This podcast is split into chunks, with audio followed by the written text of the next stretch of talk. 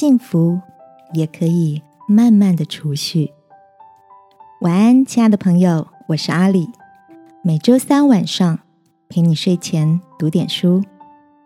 我是个不太擅长理财的人，但最近有位朋友介绍我看一本蛮容易阅读的财务管理书，书名叫做《慢慢致富》。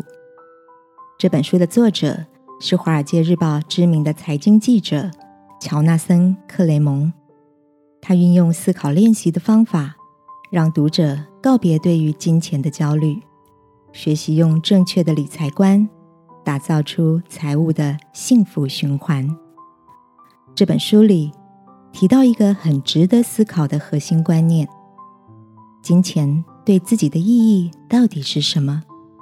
换句话说，你想透过累积的财富。去达成哪些让心灵感到快乐的人生目标呢？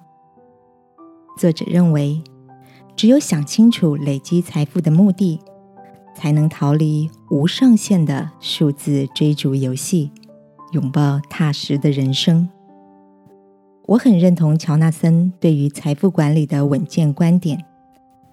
温良谦逊的人也许无法一夜致富，却能在踏实理性的累积中。储备出舒适过日子的资产，这个概念让我想起《圣经箴言》里的一段提醒：追随虚浮的，足受穷乏；诚实人必得多福。想要急速发财的，不免受罚。亲爱的，在我们的生活中，除了有形的财富可以慢慢累积，无形的幸福感。也是可以透过每天微小的储蓄，而让心灵日益感受丰盛哦。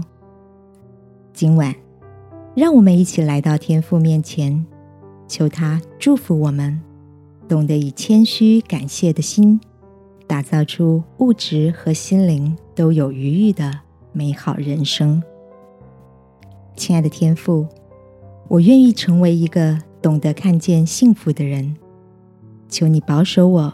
告别对金钱的焦虑，不被虚荣捆绑，活出你眼中最有价值的人生。祷告是奉耶稣基督的名，阿门。晚安，好好睡。祝福你，每天都走在喜乐自由的幸福路上。耶稣爱你，我也爱你。